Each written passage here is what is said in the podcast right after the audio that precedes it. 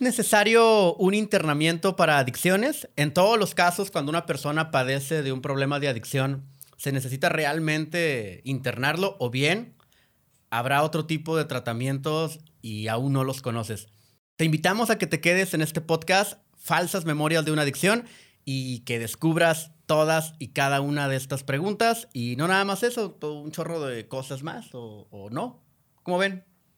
Dependiendo de los temas que vayan saliendo. Oigan, estamos bien nerviosos. Bienvenidos a Falsas Memorias de una Adicción. Estamos bien contentos, Sergio Selma, un servidor, porque, híjole, yo quiero llorar. Quiero llorar porque me, me- nos veo la primera vez que nos juntamos los tres y estábamos frente a una cámara, ¿no? Comenzando ahí eh, a hacer nuestros pininos. Y ahora ya en algo más, más profesional, me atrevo a decir, gracias a, a Studios. Y pues bien contento. ¿Cómo están, chavos? Yo muy bien, gracias a Dios. eh, la pandemia que todavía no se acaba me ha hecho hacer cosas diferentes y comenzar a ver cosas diferentes como anime.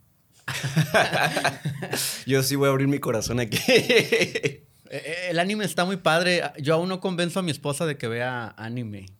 Y yo, siempre estamos viendo como ahí las opciones de Netflix y, "Ah, ¿por qué no vemos ese anime? Y mi esposa es de que no. Y me echa así right. Qué pena, te dice, ¿verdad?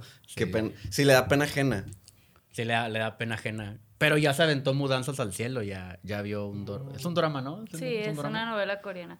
¿Cómo estás, Elma? Yo bien, gracias, Zeus. ¿Cómo se escucha tu voz? Ay, bien extraña, me siento muy intimidada. No están ustedes para saberlo, pero sí, me siento muy nerviosa. O sea, es como bien distinto porque ahora me escucho y digo, así hablo. Realmente yo me asaltaría de tan, tan fresa que me escucho. Ah, hay, que, hay que recordarle a toda la gente, a toda la comunidad de, de Proyecto Alfa, a todos nuestros seguidores, que han ser como, ¿cuántos son? ¿Cuatro? Cuatro. Los papás de Sergio, tu Mi esposo. esposo. Mi esposa no creo, ¿eh? Es media seguidora.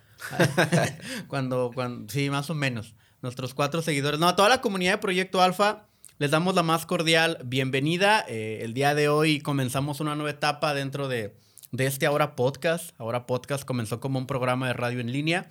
Y ya después de todo lo que ya sabemos que pasó, para no entrar en detalles, eh, ya estamos acá en YouTube. Ya Selma tiene experiencia en, en- en YouTube. Ahí al ahorita nos cuentas de, de- de tu re- de tus redes, o no, al final nos cuentas de, tus proyectos. Y Sergio, ¿también ya tienes experiencia en YouTube? Eh, no, más que los videos que hemos hecho, realmente. O, o sea, que grabamos en la radio online. Sí, que, que esos videos creo que tienen como tres visitas, ¿no? Sí, sea, realmente sí. En YouTube, pero en Facebook teníamos como mil y mil y ferias. Sí, dos mil. Y este va a tener más. Eh, vamos a dar comienzo a este podcast en el cual tratamos de hablar de adicciones, de otros temas, y no nada más de estos, sino también de nuestros pedos personales. Oigan, ¿qué hicieron antes de, de- de llegar aquí a Falsas Memorias, eh, ya como podcast? Cuéntenme qué han hecho de su vida. Platíquenme. Pues yo trabajar, cuidar a mi pequeño bebé y trabajar más, ver muchas series, muchos dramas, mucho anime. A mí no me da vergüenza, de hecho hasta me los tatúo. o sea, me los tatúo y me quiero ver ruda, pero pues termino viendo como el, el oso cariñosito, ¿no? Que trae todo algo en la espalda o en la pancita. Este, y ya antes de llegar pues estuve haciendo nada, llegué tarde porque me quedé dormida. Buscando mi playera negra, como habíamos quedado. Oye, Perdón. sí, no manches. ¿Tú qué, traes? ¿Qué playera traes tú? Una quise bruja. La mía es una, de sangre por sangre. No, yo la verdad no leí el mensaje, estaba dormido. Te dije que no lo, que no lo, no lo había leído. Perdónenme. Pero ya estamos acá y vuelvo a repetir. Si usted quiere eh, contar las veces que digo que estoy muy contento, estoy muy contento. Y vamos a hablar de un tema bien interesante. ¿Por qué? Porque es un tema que involucra una gran problemática psicosocial que son las famosas adicciones. Las famosas adicciones que es donde Proyecto Alfa pues está tratando de trabajar, de tratar de hacer ahí un cambio significativo como sociedad. Selma, tú en tu opinión, desde tu perspectiva, eh, una pregunta así como bien coloquial, ¿por qué crees que la gente se drogue? Creo que puede haber muchos factores. O sea, puede ser para pertenecer a un grupo, para entenderte con tus amigos, con tus amigas, para evadir situaciones que te ponen incómoda o incómodo. Mm, no sé, creo que puede ser hasta incluso algo cultural, ¿no? Lo vemos con, pues con el alcohol. O sea, de que, ¿cómo que llegas sin cheve y, y Q si no tomas y cosas así, ¿no? Entonces creo que pues pueden ser muchos factores que convergen en por qué consumir. Checo, ¿tú por qué crees que la gente se drogue? Digo, ya tienes cierto tiempo colaborando acá en, en Proyecto Alfa. Eh, ¿Por qué crees que la gente se drogue? Yo creo que es por intentar llenar una satisfacción constante que tiene en su vida. Eh, también por saber cómo lidiar con los problemas también de la vida. O sea, realmente ninguno de nosotros está preparado en sí para enfrentar muchos momentos tan cruciales. Y creo que una manera de, de, evadir o tener valor para enfrentar ciertas cosas es a través de la sustancia, porque nos hace creer que somos algo que no somos. Eso es lo que yo creo. Yo creo que también el origen es bien incierto, ¿no? Si bien sabemos que puede ser una cuestión hereditaria, eh, que increíblemente pues, hay una estadística que marca que, que un cierto porcentaje puede tener una, una, herencia genética en donde haya ciertas conductas adictivas ya predispuestas que detonan dependiendo del ambiente en el que se desarrolle la persona. Pero también puede haber un chorro de, de, situaciones. Yo creo que todos estamos eh, inmersos en, en, en, este rollo de las adicciones. E incluso hay muchos adictos de closet, ¿no? Uh -huh. ¿Ustedes creen que tengan una adicción de closet? Sí. Sí. Yo creo que sí, todos. Es que nadie puede decir, yo no soy adicto a algo. O sea, creo que todos intentamos satisfacer ese vacío a través de ciertas cosas o ciertas personas o qué sé yo. O sea, nadie, nadie, nadie puede decirnos, yo no sé lo que es una adicción. Por a, a, lo mejor tú no te has dado cuenta. Ok. Yo me quedo pensando, por ejemplo, en esta sensación de satisfacción y culpa, ¿no? Que se asocia generalmente a las adicciones. Me pasa con Amazon. Me pasa un chorro de que... ¿Pero Amazon Prime o el de compras? El de compras. Ah. De que pido algo e inmediatamente me siento mal porque, güey, son 200 pesos que debiste haber gastado en otra cosa, claro. pero ya hice la compra. Y en el momento que lo buscaba me sentía muy chido, o sea, muy satisfecha uh -huh. de que esté haciendo lo que quiero porque puedo. E inmediatamente después es como, no lo necesitabas. Pero en Amazon, este, yo, yo, yo pensé que era caro. ¿A poco hay cosas de 200 pesos? Pues he llegado a comprar cosas de 200, incluso cosas de 90 pesos, de que un Lysol, de que ni lo ocupaba en el momento, pero me apareció como una oferta y fue como, ah, no voy a volver a tener esa oferta en la vida. Tengo cuatro aerosoles de Lysol, sí. no lo yo, yo, no yo, tengo un chorro que no encuentro Lysol, ya sé dónde están. yo sé. Es que es parte de la mercadotecnia, o sea, te hacen ah. creer que, bueno, sí, te hacen creer que tienes eh, las necesidades específicas de ese producto, o sea, obviamente todos tenemos necesidades, pero ellos te venden la idea de que es que esto es lo que realmente necesitas. Y sí, y son gastos hormiga, o sea, uh -huh. son 200 pesos. Pues sí, pero a la larga, al mes, te gastaste a lo mejor mil pesos en cinco compras innecesarias. Como este algoritmo, ¿no? De las redes sociales, que te, les pasa que estamos hablando de un tema, luego entras a Facebook y ¡pum! te sale... Uh -huh te sale eso de lo que estabas hablando y ay, ay, Facebook le atinó a lo que estaba hablando. Y a, no. mí me da, a mí lo que me da miedo es que a veces salen cosas que yo estoy pensando. Eso, eso se me hace como que más brujería o algo así. ah, barras. Sí. Yo, yo, yo creo que en cierta forma a las empresas o a la mercadotecnia le conviene que la gente tenga una adicción activa. Uh -huh. Habría que definir primero qué es una adicción. Eh, una adicción puede ser una, es, es una actividad eh, o cierta dependencia que creas hacia algo o alguien. Algo que creas que te perjudica más de lo que te ayuda, pero que no eres consciente de lo que te perjudica porque estás concentrado en lo que te ayuda. Uh -huh. Eso sería una adicción. Yo, yo, yo luego he visto que pues los medios de comunicación, la misma gente, romantizan mucho las adicciones. Hay una rola, yo también voy a abrir mi corazón. Hay una rola de Chayanne que se llama... esa no la voy a venir, de verdad, esa no la voy a venir. Hay, hay una rola de Chayanne que se llama Indispensable y hasta la semana pasada escuché bien la letra. Hay una parte de la canción que, bueno, desde que dice Indispensable ya sabes que, que, que trata de chico dependencia bien cabrón. Hay una parte de la canción que dice, tienes algo que me envuelve, que me vuelve adicto a tu forma de querer. Y entonces yo digo, a ver, si es algo que, le, que lo vuelve adicto, entonces es algo que lo daña, pero que a la vez le ayuda. Pero le daña más de lo que le ayuda. Entonces ese amor es una codependencia. Y yo, la- yo la dediqué a mi esposa. Esto estuvo mal. Se la desdedico. Pero también creo que las adicciones están romantizadas hasta cierto punto. Es que mira, yo soy de los que cree que no. eh, no está mal dar la vida por alguien o por algo. Yo. Creo que todos estamos dispuestos a hacer algo por algo o por alguien. Y no está mal. Siempre y cuando tú no te lamentes por eso. Cuando tú te lamentas por eso, es que ni siquiera tú lo estás haciendo por ese individuo o X cosa. Así que, por ejemplo, ustedes tienen hijos. Yo creo que ustedes darían su vida por sus hijos. No, yo sí. Sí, Yo ajá, sí, la no, neta sí. O sea, y no está mal, yo no los voy a- yo no los vería, hijo eso, qué enfermos. Yo pendientes. Es que dependientes. No, o sea, eso es el amor de un padre. O sea, realmente date cuenta que, que no todo tipo de, de sacrificios está mal.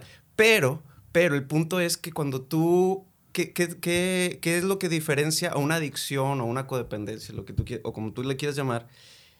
Es que tú, tú te estás entregando, pero no por la persona. Te estás entregando para que la persona sea lo que tú quieres que sea. O que te dé cierto placer. Sí, o sea, básicamente lo que eres dependiente es a la expectativa que creas sobre eso que, que estás haciendo, que estás consumiendo. O sea, yo espero que la marihuana me relaje. Yo espero que el alcohol me saque de mi depresión laboral o de mi estrés laboral. Exacto. Por ejemplo, ahorita que tú dices el- el- canciones, hijo eso. una canción de Paquita, la del barrio. sí. Y yo No, voy a hablar una de banda MS, güey. no. Fíjate que hace poquito estaba escuchando una canción que es precisamente este José Madero, el de Panda. Ay, me salió más fresón. Sí, pero fíjate, nunca, o sea, la había escuchado, pero dije, ah, X, la canción está X. De hecho, hasta digo, la verdad, la, can- la canta muy feo, la, la voz. Pero puse a escuchar la letra y me gustó un chorro. Y hay una frase que, que, que, que hasta ahorita estoy entendiendo por qué me pega. Que dice, o- se llama, la canción se llama Ojalá. Dice, ojalá y algún día se vuelva a enchinar mi piel. O sea, porque estaba hablando sobre que de un ex amor, ¿no? Que ojalá yo te pueda olvidar, ojalá yo pueda estar bien, ojalá dice, y ojalá eh, se me vuelva a enchilar la piel. Y es eso, o sea, como tú dices, no, no es tanto, no me duele tanto perder a la persona, sino lo que esa persona, la expectativa que esa persona me creaba, esa satisfacción. O sea, me duele esa satisfacción. Me, me pesa el no, el no sentir e- eso otra vez. Fíjate que yo hace poco le platiqué a un grupo de pacientes eh, que en ocasiones las personas somos, y me incluyo porque no estoy exento, somos más adictos al ambiente que a lo que está dentro del ambiente. O sea, ejemplo, el, el ambiente de la carne asada a mí me detona que yo quiera consumir una cerveza pero necesito estar en la carne asada, porque yo puedo estar viendo un partido de fútbol, puedo estar en la banqueta, y a lo mejor mi, mi sensación o mis ganas no van a ser tantas que estar dentro de esa carne asada. y, y los pacientes decían, ¿sabes? Sí es cierto, porque yo cuando estaba en ciertos lugares, sí, me, me, me daban muchas ganas de, de querer consumir o hacer alguna actividad que tenía que ver con consumo. Entonces, me, me, me suena mucho lo que tú comentabas y de lo que platicábamos de las expectativas. ¿Qué tanto me va a llenar el ambiente en el que me encuentro que me va a llevar a hacer algo que al final pues, me va a perjudicar, pero que en su momento me va a alivianar? ¿Qué tipos de adicciones conocemos actualmente? Aparte de las adicciones a las drogas con las cuales trabaja Proyecto Alfa. Pues hay muchísimas. O sea, yo me quedo pensando también en esta, por ejemplo, mm, romantización, en el sentido de que algo que tú comentabas y no quería que se me fuera, es el hecho de, de que sí existe una romantización al consumo de las drogas. Yo lo veo ahorita como con amigos o amigas que comentan cosas de, he tenido episodios de ansiedad muy fuerte y lo describen y yo, güey, sí, o sea, es toda ansiedad y todas las respuestas son, ah, ve y compra CBD CBDB. Es, Sí, el, el, el cannabidol. Ándale, Es esa CBD, madre. ajá. Y yo, o consume weed o lo que tú quieras. Y yo, de que, oye, ¿en qué momento van a decir que mejor vaya a terapia? O sea, sí entiendo como de que lo que te funciona a ti no tiene que funcionar a la otra persona. Aparte del uso de las drogas, yo creo que ahorita está mucho el consumismo. A mí me pasa que sigo gente en redes sociales y veo que cada rato piden cosas de Shane, por ejemplo. No sé si puedo decir marcas, pues supongo que sí. Shane, patrocínanos. Estás mal lo que haces, pero patrocínanos. Entonces, ya, ya llevamos dos, ¿no? Eh, Amazon Amazon. y Shane. Oye, ¿tu café? Aquí lo tengo, pero Ah. me da pena. Me da pena como que se me vaya a Yo pensé tirar. que lo habías dejado afuera y No, yo aquí dije, está. ah, güey, Ah, estaba bien bueno, preocupado. Y el caso es que me da mucha como cosa ver de que cada tres semanas abren paquetes con mucha, mucha, mucha ropa y te quedas pensando de cuántas de esas cosas ocupas realmente. Tengo amigas que se han pedido, ¿no? Esas cosas. Y de que es que necesito esta ropa, necesito esto, necesito yo. De que, bueno, esa es una obsesión también. Un- Termina una- siendo una adicción. Claro. Una, una vez Sergio dijo algo que a mí me, me impactó bastante en un programa de ahí, de, cuando estábamos en la radio en línea, eh, y, y tenía que ver que con que el ser humano adquiere cosas para tratar de llenar algo que ni él, ni él sabe qué es, pero le da una interpretación. O sea, yo creo que necesito este producto porque de esta forma me va a ser más fácil cierta actividad, pero no es cierto. el, el proceso es lo que, lo que me hace disfrutar, como cuando vamos de viaje. Ah, Yo disfruto bastante el proceso de ir de viaje. Hacer las maletas, hacer el check-in, esperar a que salga el avión. Eso es lo que a mí me llena. Llego al, llego al hotel y... Eh, X. Entonces disfruto mucho ese proceso. Sí, el viajar está chido. Bueno, eh, odio esperar en los... está En- bien padre. En los lugares, No, así es- como es central de autobuses o a- aeropuertos, ambas cosas, me, me, me, me molesta esperar. Pero eso de que subir y... Eso está chido. Algo también que hace poco platicaba con, con una paciente, eh, a veces estamos más concentrados en el resultado y olvidamos el proceso. Y, y no nos damos cuenta que el proceso es lo que nos satisface. Y eso es lo que puede generar la adicción, ese placer que nunca llegamos a encontrar. Sí, porque la adicción te ofrece cierto momento de placer. O sea, no... Ninguno de... Yo creo que nadie consume pensando que va a ser solo un momento. Ni que va a haber, como tú dices, eh, un efecto colateral como una culpa. O sea, siempre pensamos que las ganancias son muy... eh, que las ganancias son grandes y las consecuencias son pequeñas o las inversiones pequeñas. Y, y hablando de, este- de estas adicciones, digo, sabemos que hay mucha gente que puede desarrollar dependencias emocionales hacia personas. Y lo hemos platicado infinidad de veces, no nada más cuando hacemos el brunch, sino también cuando hemos estado en otro tipo, en otros programas, de cómo usamos a las personas como muletas emocionales y nos aferramos a, a eso que yo espero de esa persona. ¿Les ha pasado o han tenido casos de, de personas que, que desarrollan dependencias a, a personas? Checo, aquí también, te, aquí también te puedes quemar, aquí Sí, también sí, puedes... sí. Es que fíjate, eh, yo soy una persona que literal creo que tengo que emprender todo como acompañado de alguien. Necesito madrina y padrino para hacer las cosas. o sea, lo noto desde que, por ejemplo, ahorita estoy en un- en, eh, comenzando un proyecto en un negocio que después les cuento. Y, y- y la verdad lo comencé con, con me asocié con otras personas por el simple hecho de que yo necesito a alguien para emprender. O sea, yo soy, yo necesito compartir tanto el fracaso como el éxito, ¿sabes? Porque siento que el, que el fracaso me, me destruiría cuando estoy solo, así como fracasaste tú. Pero si dicen, fracasamos los cuatro, ah, bueno, no está tan mal. Comparto la culpa. Ah, de que, o, o- o que, oye, tú, Checo, hiciste las cosas muy bien, para mí tiendo a perder el suelo, pero cuando dice, "Eh, es que todos lo hicieron muy bien, me siento bien, pero no pierdo el suelo porque es un, es un éxito compartido. Y eso me pasa también con las parejas, o sea, a veces no, no, no sé enfrentar la vida solo y necesito una persona, a veces ni siquiera que sea mi novia, pero el simple hecho que una chava esté ahí conmigo me hace sentir seguro, me hace sentir confiado, me hace sentir que, que no estoy solo.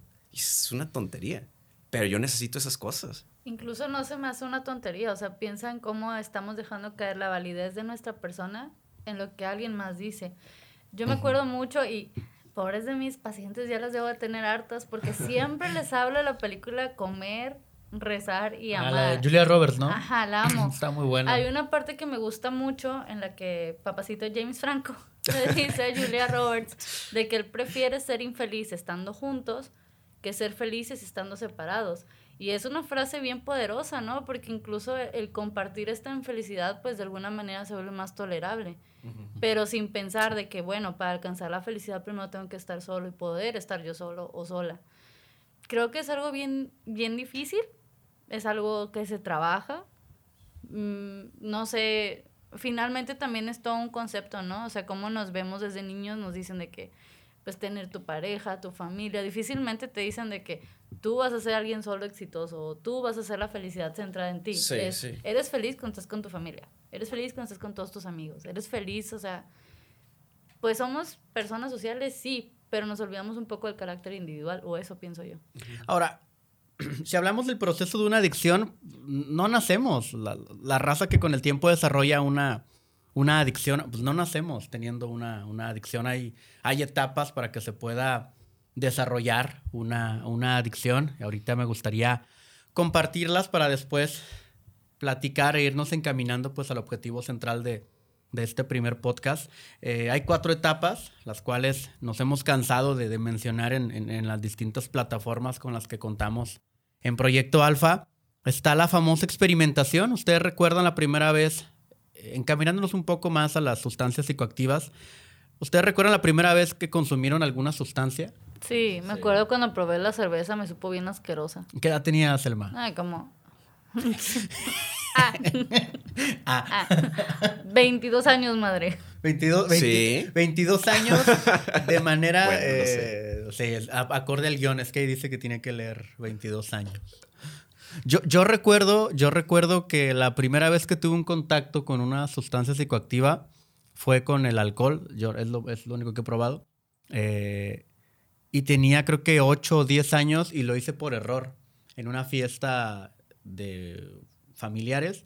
Agarré un vaso que no sabía qué era. Yo pensé que era coca. Le di un trago y me supo bien horrible.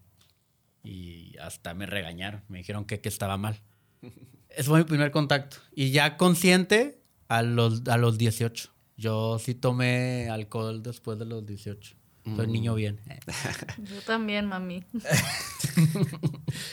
Yo espero que mis papás no vean esto, pero Son los únicos que ven nuestros Sí. programas, chico. tengo miedo, o sea. Eh, ¿Cuántos años teníamos en primero y secundaria? Ve, 12, 13. Sí, como 12, 13 12. años eh, comencé a tomar alcohol. Eh, me acuerdo que me junté con unos amigos de la secundaria, del salón. Y como uno de ellos vivía como dos casas de, eh, de un depósito, y ahí cuando tenía algún contactillo, pues un señor nos vendió caguamas. y, y- me acuerdo que esa tarde nos juntamos a hacer una tarea en grupo. Y un amigo consiguió cervezas y digo, las caguamas. Y, y me acuerdo que decíamos, vamos a servirlas en un vaso y te la tienes que tomar así rápido, checo. ¿Y, y, y por qué? Porque, una, puede llegar mi mamá y nos atora a todos y nos va como en feria a todos. Y, y la otra es para que se te baje el efecto. Y yo, ¿cuál efecto? ¿De qué están hablando? Y pues nos no la empinamos, o sea, no- tomamos así un jalonzote en el vaso y luego se la pasabas al otro y un jalonzote en el vaso. Oye, te mareabas. Y, y- yo me acuerdo que me mareé y comencé a ver todo así y yo me asusté. Y yo me acuerdo que un amigo lloró. O sea, porque dijo, o sea, lloró porque dijo, es que se van a dar cuenta. Y, y, y todo, o sea, y ahí es donde todo, o sea, el mismo miedo que yo sentí que este vato está llorando, lo van a torcer, nos van a empinar aquí a todos. Y... ¿Con y- quiénes y te es- juntabas, chico? ¿Qué, qué- qué amigos tenías? es que sí, o sea, estábamos experimentando eso. Y, y- y como que ese miedo hizo que se me bajara así. Porque si algo le, yo le tenía miedo era a mis papás, o sea, a mi mamá, a mi papá. Mi mamá iba a pegar el grito en el cielo si me veía borracho en primera secundaria. Y yo me acuerdo que después escondimos las, esas caguamas pues, detrás de unas bicicletas. Oye, íbamos, haz de cuenta que, no sé, a la, a la semana siguiente íbamos a la casa de mi camarada y le dábamos un trago. Las caguamas bien calientes, parecía que estábamos tomando miados. bien calientes. Nunca he Pura tomado bacha. Sí, pues yo tampoco, pero estaba caliente y se sentía bien gacho, pero estábamos ahí tomando porque pues era la novedad y querías eh, verte como alguien grande. Sí, sí, sí, demostrar madurez. Sí, ma- demostrar madurez de que ya no, ya, ya eres alguien de secundaria. Y era súper raro porque veíamos eso y aparte en la tarde veíamos Pokémon o Dragon Ball. Soy tan maduro que no necesito que mi caguama se enfríe, me lo puedo Sí. tomar caliente. Nota aclaratoria, no importa la edad, siempre puedes ver Pokémon. En, en este podcast defendemos a la gente que ve Pokémon y Ok. juega Pokémon Go. Pero sí, ese fue mi, mi primer contacto. S- Siendo sinceros, yo, bueno, no, no, mejor sigamos con la siguiente parte. Es que también esta hora la dedicamos para la terapia grupal Sí, de Checo. es lo que la gente no sabe. Aquí, aquí Sergio es donde tiene su terapia y ya tenía mucho que no la sí, tenía. Ya, ya- ya estaba como que manejando mucha ansiedad por lo mismo. De, Haciendo un paréntesis, ¿cuánto tiempo tenía que no hacemos el, el programa? Creo que fue abril el último. ¿Cuándo fue Abril, las- mayo. por las votaciones? Por las eh, campañas Bueno. electorales. Como dos meses antes. Creo que fue entre abri- en abril y mayo. Cuando, Algo así. Cuando amablemente salimos de De allá. donde estábamos. Y junio, julio, tres meses, Checo. Pues sí, hay mucho material que no habías hablado. Exactamente. Entonces, para que usted esté al pendiente de las siguientes emisiones, porque habrá más material. del avance terapéutico de, de Checo. Vamos a hacer un, un reporte de cómo lo hemos visto últimamente. De que nota mental empezó a tomar a los 12 años. Sus papás no saben Sí. hasta hoy. Problemas, fíjate. Problemas de pertenencia. De, de hecho, o sea, sí, sí era muy cañón porque quería estar con mis amigos. O sea, yo era de los que, o sea, hiciéramos lo que hiciéramos, estaba chido si lo hacías con amigos.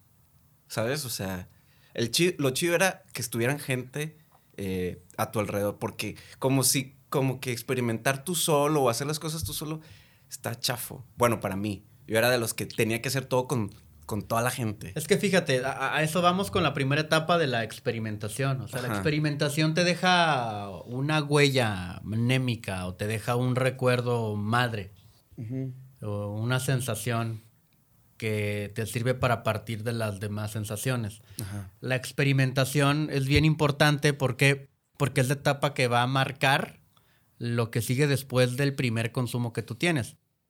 Suele pasar que en, los ejemplos que estamos dando nosotros o en los ejemplos que la gente pueda ir creando en su mente, ah, pues yo me acuerdo que, que a los 10 años también igual yo la probé por error.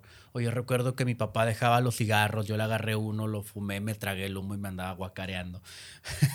yo recuerdo que tenía un tío que pensé que se metía harina en la nariz y yo le quise hacer igual y pues no pude dormir en tres días, ¿no? O algo como ya más pensado, yo sabía que era marihuana, ¿por qué? Porque pues yo escucho a la a tal grupo o a tal artista que habla de la marihuana, pues me gustó, o dicen que es medicinal, digo, X, ¿no? Lo, lo que la gente puede ir recordando, que sería muy importante que, que- que se hiciera este ejercicio ahí en casa o en el trabajo, donde sea que usted esté escuchando esto, que esperemos que lo escuche, es lo que esperamos que lo escuche, o que lo vea, de preferencia que lo vea o que lo escuche. Claro. Que lo vea, ¿no? Para que Yo- vea nuestras caras. Sí, que lo vea. Porque siento que cuando ves la expresión de alguien, cuando lo está diciendo, te lo entiendes más. No sé, prefiero que lo escuchen porque si no va a ver la tradición de Checo Ah, con de su que- camiseta de color que no es negra. Sí, sí, sí. Perdónenme. Yo pensé que te ibas a traer una playera acá negra bien cholota acá como nosotros. La- De hecho, que, que generalmente uso camisas negras, o sea, camisetas Sí, es negras. cierto, no manches, Sí, es cierto. Pero como que. Como que cuando hay mucho sol, no me gusta así. Ah, ya, ya.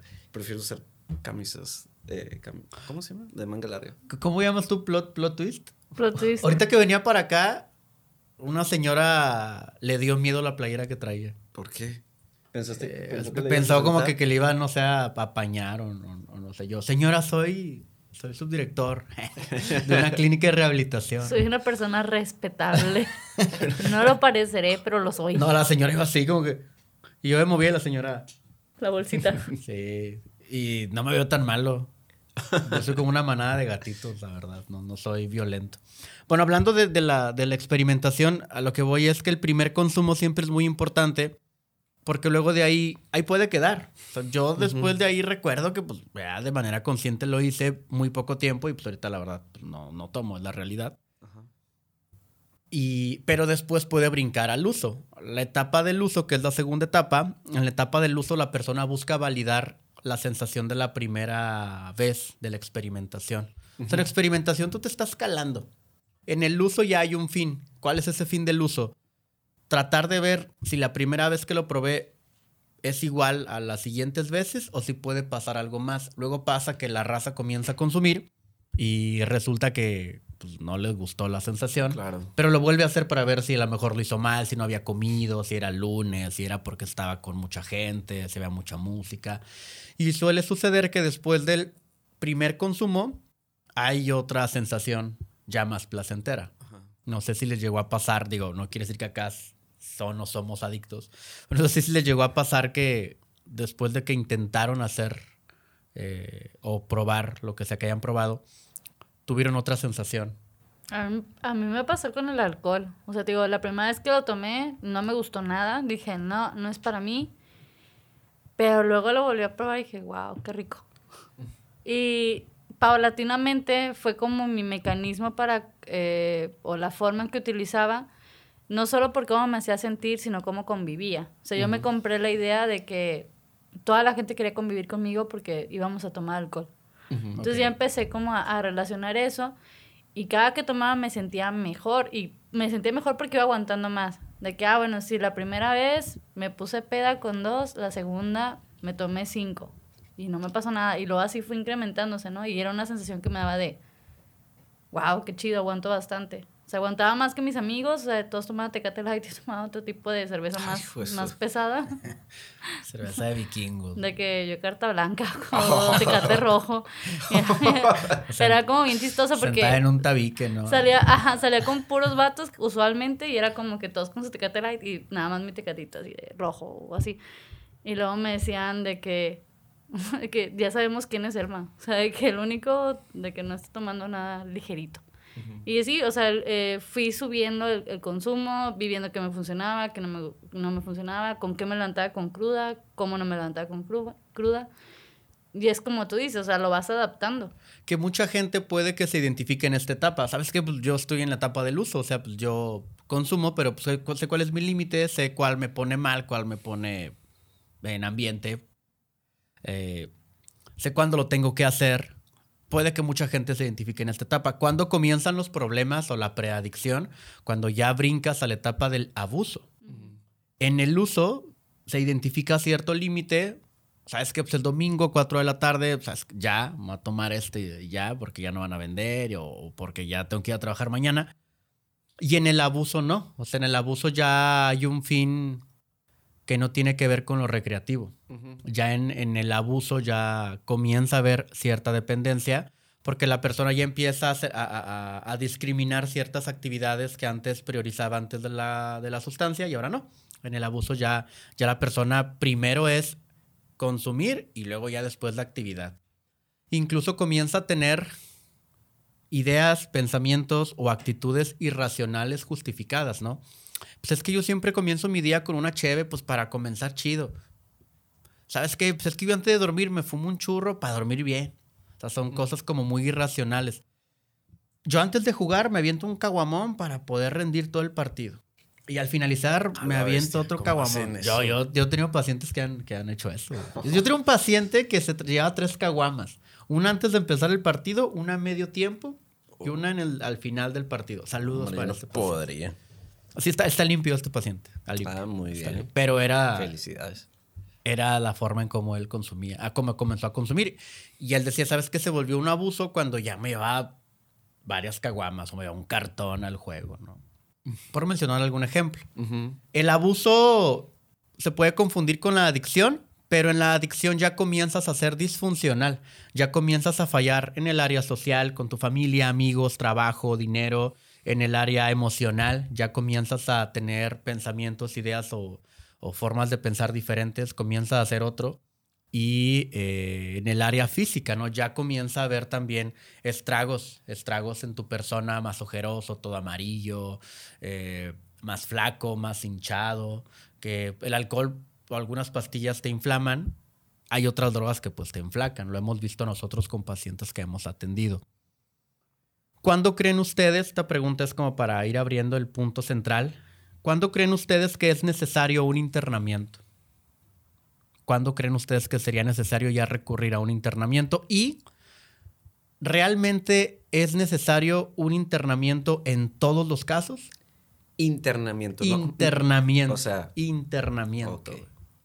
Pues yo creo que ya cuando se vuelve una adicción, ya cuando esta situación ya se te fue de las manos completamente, cuando ya no es recreativo, ya ni siquiera es para pasar el buen momento con tus amigos, ya es ya de hecho tú ni siquiera llegas a ver los problemas. A veces es necesario que alguien más se dé cuenta y haga las cosas por ti en el sentido que te, te lleve a, a- a pedir informes o en su caso que te lleven a fuerza, que le hablen a la famosa patrulla. La, ¿Cómo pa- se llama? la patrulla espiritual. espiritual. Yo no sé por qué le dicen patrulla espiritual, o sea, son ángeles que van por ti. Los ángeles no te pegan. o sea, los ángeles no te humillan. Sí. a mí- a- yo tengo un conflicto bien grande. Qué bonito se expresa Checo cuando habla de Los Ángeles. Los ángeles no ángeles te no te pegan. Pues me imagino, o sea, cuando dices tú, ah, es que la patrulla espiritual, me imagino a personas súper bondadosas de que, mira, vengo. Yo ti". también así los imaginaba, ¿no, no es Sí. así? No, hombre. No, no, no. Yo tengo un conflicto bien grande porque hay un canal de cierta persona que ha adquirido cierta fama eh, en donde hacen estos de el anexo, ¿no? Y este rollo. Y. Y, el- y vaya, ri- ridiculizan bastante cómo es lo de. Lo de los traslados a una persona con problemas de adicciones. Justifican la violencia y le llaman contención. O sea, te estoy conteniendo. Pero en esa contención te esposé y te di tres zapes, ¿no? Porque Sí. era la única forma de contener. Te humillé. Te humillé. Eh, en ciertos lugares del mundo seguramente está ocurriendo esto, para no entrar tanto en detalles. Pero hablando nuevamente de cuándo es necesario un, un internamiento, yo creo que cuando ya el síntoma de la negación eh, está muy presente. Yo no sé, esto es como una pregunta para el debate de si este síntoma de la negación siempre está presente en el proceso de adicción o ya es más fuerte cuando la persona está meramente en la etapa de la adicción. Yo pienso que, bueno, quiero responder también como el tema de que, que yo pienso que no todas las personas requieren internamiento cuando tienen abuso de sustancias. Me parece que tú diste como un, una pauta muy válida, ¿no? Que es cuando ya empieza la persona a tener estragos en otras áreas de su vida, ya cuando realmente el trabajo se boicoteó, ya se autosaboteó en, en el área laboral, en el área personal, en el área romántica incluso, ¿no? Que ya está como fuera de sí. Mm, no sé si la negación va en todo el proceso del uso de las sustancias, pero sí creo que llega un punto en el que cuando la negación empiezas a, a racionalizarla o a intelectualizarla, ya hay un foco para, de que, oye, ¿sabes qué? A lo mejor lo más conveniente es un internamiento. O sea, cuando ya es como esta onda de, de que no, es que, como un meme que compartí, ¿no? De, de, ay, es que la marihuana cura el cáncer. Tú no tienes cáncer. Exacto, sí. Ah, sí, sí, sí. Sí, sí vi, lo- sí vi el Sí meme. lo vi yo también. Sí. Y es que la gente que, que consume eh, eh, ciertas sustancias y más las naturales como marihuana, es como que, es que es- me, me hace un bien. Y, y aparte es natural. Y aparte cura esto y hace esto. Y, y son cosas que ni siquiera esa persona tiene. O sea, dices tú, yo no dudo que cure ciertas cosas, pero el problema es que tú estás usando esos argumentos para justificar tu adicción. O sea, Sí, eso y- es lo estúpido. Y, y- y, o sea, no, no- no estamos cuestionando el uso de la marihuana. Hay gente que la consume, pero el riesgo es que puedes desarrollar dependencia. O Sí. sea, es- ese es el riesgo. Creo que mi abuelo lo, usa.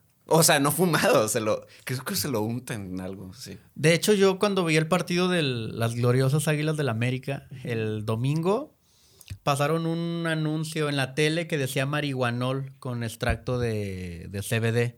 Eh, recordar que el químico activo de la marihuana es el delta 3, eh, delta 3 tetrahidrocannabidol, que es el famoso THC. Y los compuestos del THC se le llaman CBD, que son los cannabidol. Hay como 400 compuestos. Se argumenta que el CBD pues no tiene una dependencia tan marcada como el THC, pero la dependencia es, es- es menor, pero sí puede llegar a desarrollar dependencia. todo lo psicoactivo desarrolla dependencia. El café, eh, las bebidas energizantes, la Coca-Cola, el chocolate, bueno, el refresco de cola, el chocolate, o sea, todo, todo lo van a editar.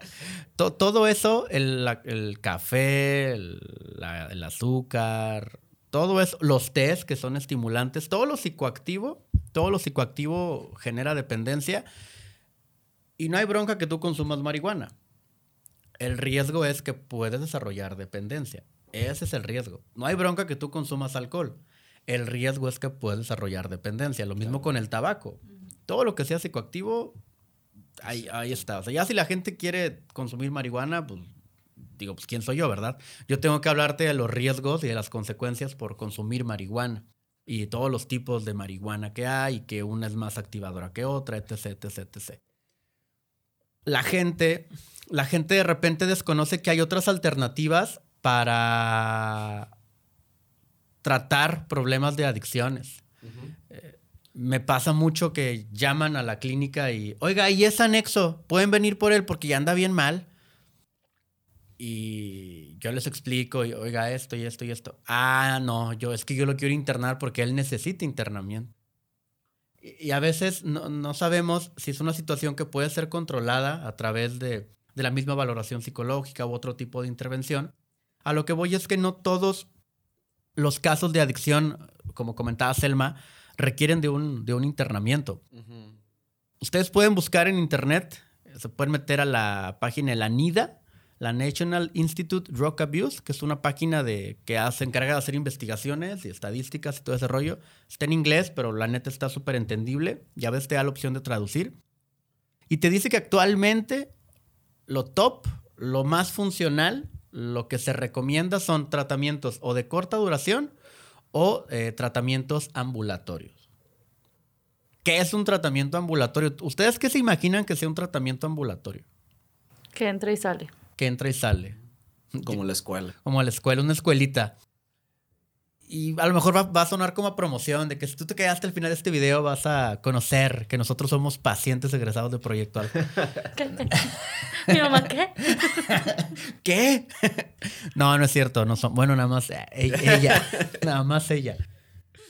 Eh, nosotros en Proyecto Alfa manejamos un modelo ambulatorio y me gustaría que ustedes platicaran desde su experiencia cómo, cómo, cómo es el modelo ambulatorio en el modelo ambulatorio se busca que el paciente tenga un acompañamiento integral en donde se le haga ver que puede llevar una vida completamente normal, funcional, útil, sin la necesidad de recurrir a una sustancia psicoactiva a través de un programa profesional, por medio de un trato eh, digno y amoroso. En su experiencia, ¿cómo podrían ustedes explicar el modelo ambulatorio? Pues me parece que es un modelo en que convergen diferentes disciplinas, desde lo educativo, desde incluso la alimentación, eh, se hace como trabajo con otras áreas. Creo que la ventaja también es darle la posibilidad a la persona que está en el tratamiento de, de calarse fuera de, ¿no? De ver cómo realmente puede llevar a la práctica algunas actividades que marquen la diferencia a cómo ha concebido el consumo de la sustancia vuelvo, ¿no? A esta idea que a veces fabricamos en torno a, a qué beneficios me trae, por ejemplo, consumir. Digo, yo lo viví, no como egresada de Proyecto Alfa, sino como persona, que me gustaba mucho el alcohol, que era de que nadie va a querer convivir conmigo porque pues la única manera es si hay alcohol. Y ya paulatinamente me fui de que, oye, no, o sea, pues tienes cosas más interesantes que no es eso. Entonces vas abriendo otro panorama y me parece que lo más valioso es que se da la oportunidad para que ellos mismos lo lleven fuera. Porque si a lo mejor habrá, obviamente tiene sus ventajas el internarte, ¿no? Y, y está chido si puedes hacer lo que tú quieras, pero ¿qué pasa cuando sales? O sea, es ahí como ese choque, ¿no? De haber tenido una rutina establecida por alguien más y que el, sistema, el, tema ambulatorio te da la oportunidad de que tú seas el que te cree esa rutina fuera de. Sí. como vinculación. Y, y fíjate, eh, cuando no es necesario un internamiento, pero la persona se interna, la persona se desarma, la desarman por completo, laboralmente, académicamente, familiarmente, porque a lo mejor aún había áreas que el paciente aún no fragmentaba por completo. Sabes que sí se droga y ya no se empeñó la tele, pero no falta su trabajo. es bien cumplido, va todo crudo, pero va al trabajo. Y es muy buen padre. Que hay que esconderle las cosas porque no las empeña, ¿verdad? Bueno, a lo mejor ahí, ahí sí cabe la posibilidad de que el paciente pueda estar en un tratamiento ambulatorio. Que, que, luego muchos pacientes lo ven como una ganancia. Ah, prefiero estar aquí en vez de que me internen, cuando la realidad es que a lo mejor ya se requiere estar internado. Pero muchas veces esos casos, donde a veces la familia también se entra en el trip de, de no, ya, o sea, ya necesitamos internarlo porque ya no podemos con él, pudiese ser intervenido de otra manera eh, con, con, el tratamiento ambulatorio. Sergio, en tu experiencia, ¿cómo podrías explicarnos el modelo ambulatorio? Fíjate que expone más eh, la vida de, tanto del paciente como de las familias. ¿Por qué? Porque como dices, Elmo, o sea, como se necesita mucha disciplina y mucho compromiso, porque la verdad es que se te da mucha libertad en el sentido de que pues no vamos a estar ahí detrás de ti en la mañana ni cuando salgas. Como vas a tener más tiempo tú solo o en tu vida diaria, pues va a salir a relucir cuánto es tu compromiso, cuál es tu deseo, si realmente es tu intención dejar el consumo o no. Eh, no estoy hablando de recaídas, porque sé que las recaídas son parte también de la recuperación, pero hay personas que dices tú, oye, esta persona recae cinco veces, cuatro veces a la semana. O, o sea, no ves ningún compromiso, no, no le ves ni tantitas ganas de luchar. Y, y ves también a, a la cara de la familia donde a lo mejor ven a Alfa ya como una guardería, ¿no? De hecho, ayer les decía a las familias que yo creo que, que si, si Alfa fuera de todo el día, ustedes mandarían a los pacientes todo el día con tal de que de descansar. Y sí, o sea, realmente pues, Fer no me dejará mentir y a lo mejor tú también, Selma, de que nos ha tocado eh, con, hablar con familias donde no, no quieren estar con el paciente. Entre menos están ellos con el paciente, mucho mejor, o sea. Y a veces es, me, me conviene que se recupere para yo deslindarme totalmente de esta persona. Sí, porque la familia también está, también está intoxicada. Ajá. O sea, la familia también tiene una abstinencia al, al mismo paciente, ¿no? Se, se, viene cuatro horas a la clínica y estas cuatro horas yo estoy, ay, pues al menos ya sé que está seguro, ¿no? Uh -huh. esperando que me manden el mensaje de que ya se fue. Pero fíjate que también algo bien padre del tratamiento ambulatorio es que el paciente también se convence, se convence de que no era necesario estar internado. Claro por los beneficios del mismo tratamiento ambulatorio.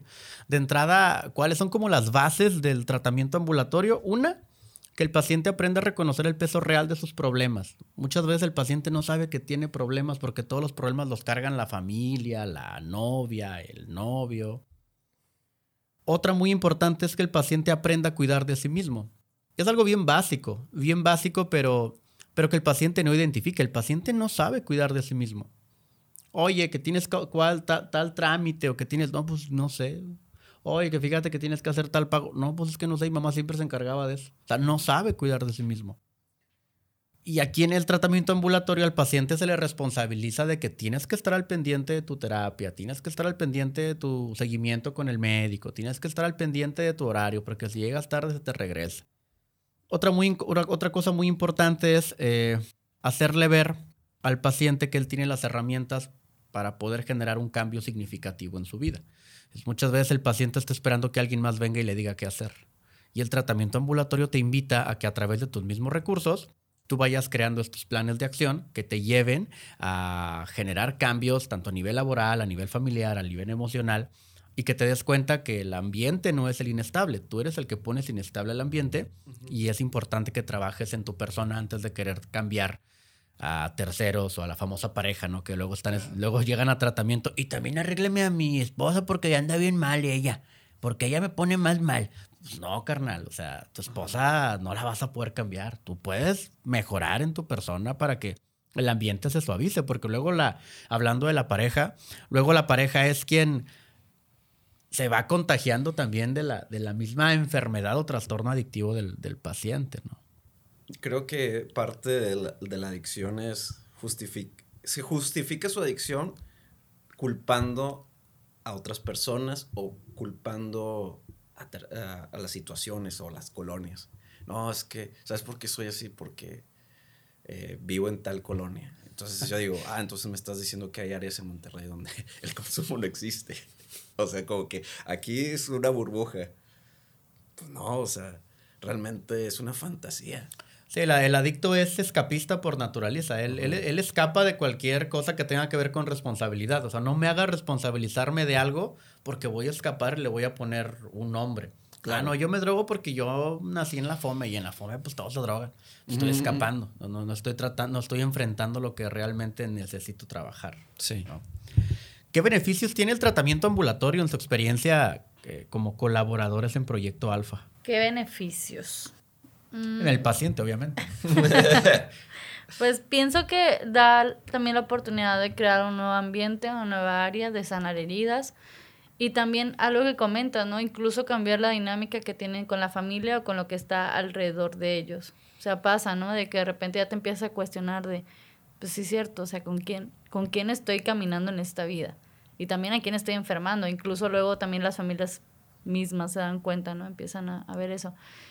Eh, creo que el beneficio también es que no tienes que pausar tu vida por estar en el tratamiento. O sea, tu vida sigue, tu trabajo sigue, tus obligaciones siguen. Entonces creo que eso también es muy beneficioso. O sea, no es de, ah, tuve que renunciar a mi trabajo para venirme aquí. Y que te invita a responsabilizarte, a no dejarla pendiente. Luego, digo, no estamos cuestionando los internamientos. Cuando es necesario, claro que eh, es importante el internamiento. Pero te, invita a ser responsable. ¿Sabes qué? tienes que responsabilizarte de tus cosas. Tu jefa no te va a estar sacando siempre del hoyo, no tu papá o tus hermanos. O tú tienes que responsabilizarte. ¿Cómo comienzas a responsabilizarte? Entendiendo el origen de tu, de tu trastorno adictivo, eh, por qué tienes estos defectos de carácter, etc, etc. ¿Ibas a comentar algo? Ah, sobre... Los beneficios del tratamiento. Pues también, como tú dijiste, o sea, el que sea más responsabilidad y que sean más obvios sus problemas, te da oportunidad de trabajar más cosas. Y porque antes como que en el internamiento eh, eh, hablabas de lo mismo, de lo mismo, de lo mismo, pero acá como son experiencias diferentes, cada semana pueden experimentar en su vida diaria.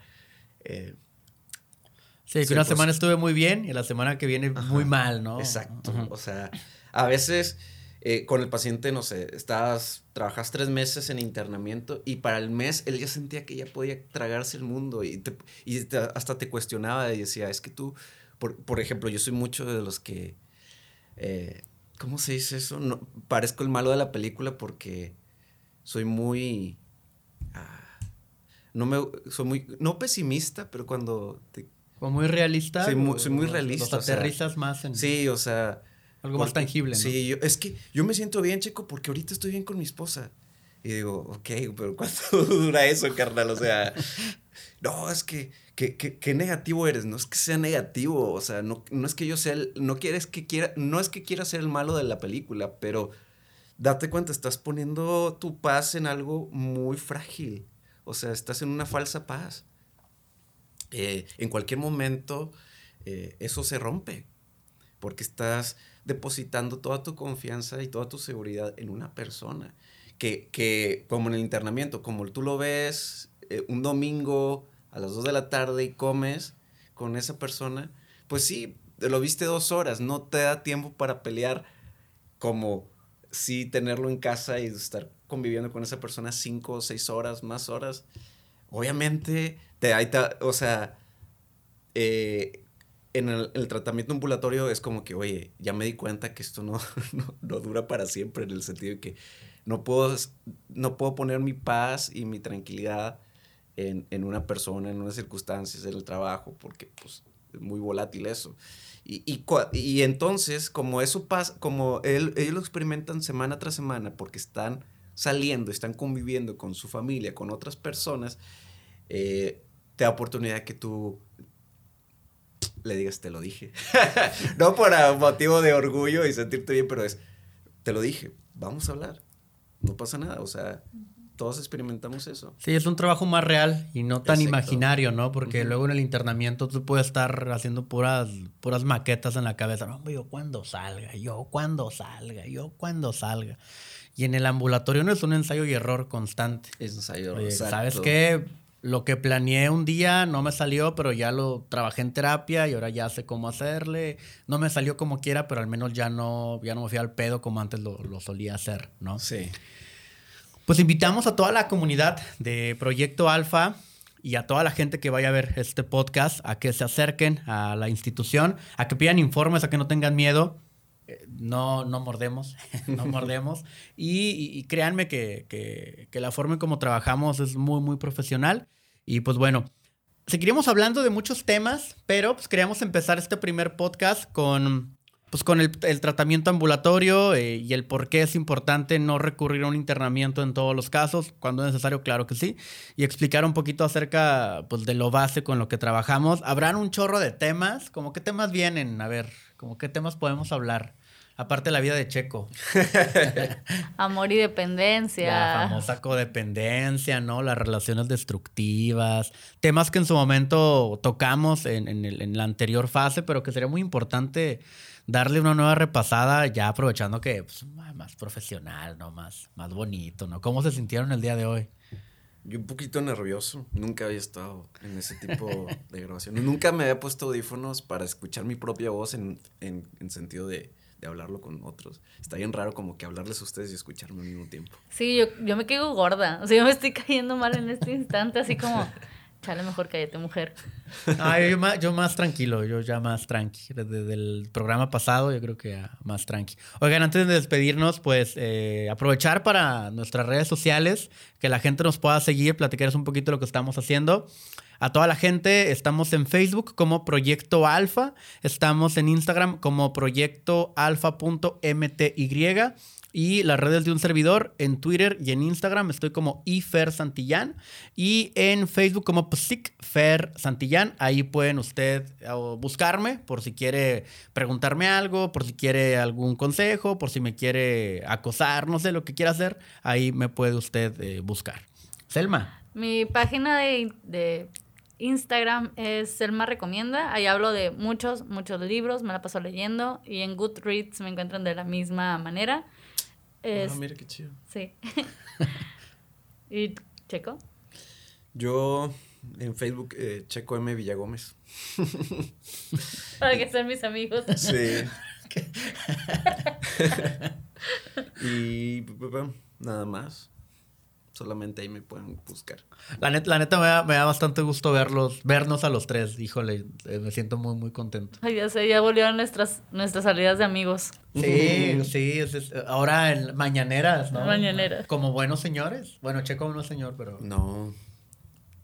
Nada más tengo edad de señor. Tengo 31 años. ya te vacunaste entonces. Sí, me vacuné en Linares con la AstraZeneca.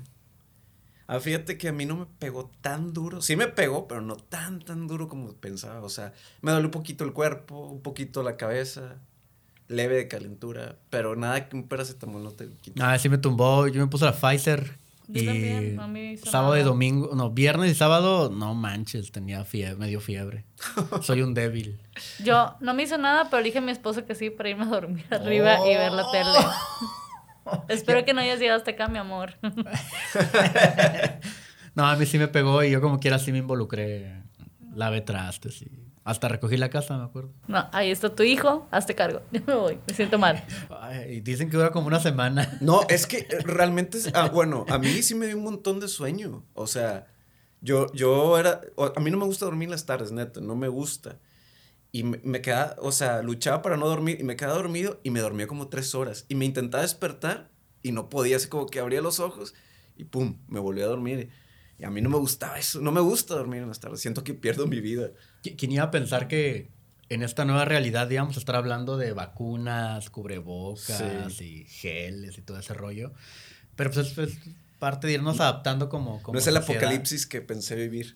Sí, yo, yo la verdad sí pensé que iba a haber zombies. Le perdió así como especies raras, ¿no? Un perro con dos cabezas, cosas. Pero bueno, pues de eso nada. nos yo tocó. creo. Sí, está bien, no está tan mal. Hay una, una sociedad con COVID que constantemente va mutando, pues está bien.